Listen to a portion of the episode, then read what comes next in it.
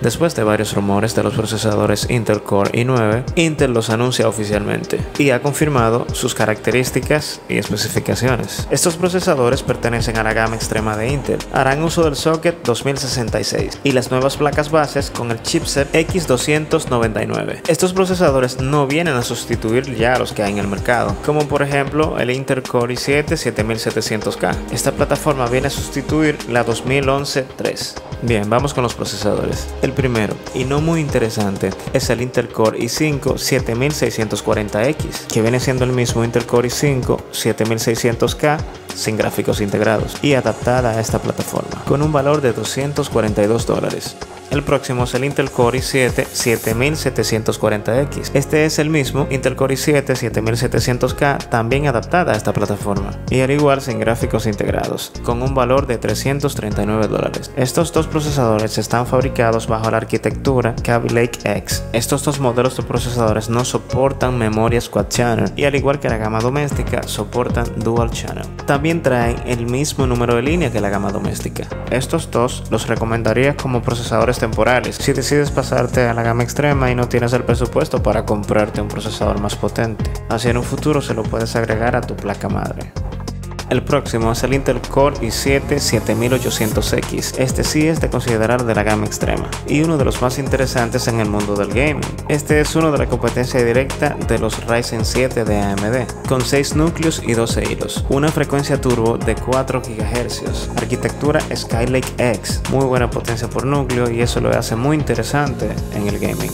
Este cuenta con 28 líneas PCI Express, soporta memorias en Quad Channel a 2400 MHz, 8,25 MB de cache y un TDP de 140 vatios. El precio es de 389 dólares. Este es la competencia directa de los Ryzen 7 y en juego superior ya que tiene una mayor potencia por núcleo. En conclusión, este sería el procesador más llamativo de la gama extrema. Los siguientes procesadores están enfocados ya más al mundo profesional, ya que tienen más núcleos y un precio altísimo. Y no los recomiendo para jugar simplemente porque es un derroche y un juego no te va a aprovechar esta cantidad de núcleos. El próximo es el Intel Core i7 7820X, con 8 núcleos y 16 hilos, frecuencia turbo de 4,3 GHz y con tecnología Turbo Boost 3.0.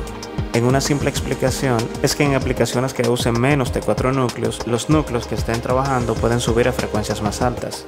11 megas de memoria cache y 28 líneas de PCI Express, TDP de 140 vatios y soporte para memorias quad channel con soporte nativo hasta 2066 MHz. En teoría este sería más potente que los Ryzen 7 en la mayoría de tareas. Ahora los i9.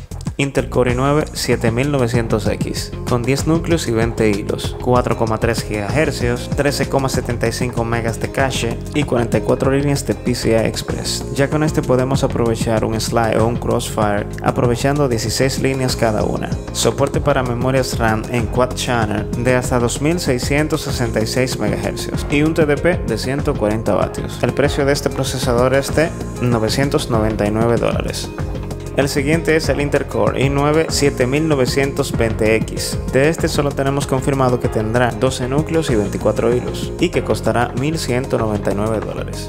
El siguiente es el Intel Core i9 7940X con 14 núcleos, 28 hilos y un precio de 1.399 dólares. El próximo es el Intel Core i9 7960X con 16 núcleos, 32 hilos y con un precio de 1.699 dólares. El último es el Intel Core i9 7980XE con 18 núcleos, 36 hilos y un precio de 1.999 dólares. Y este es el tope de gama.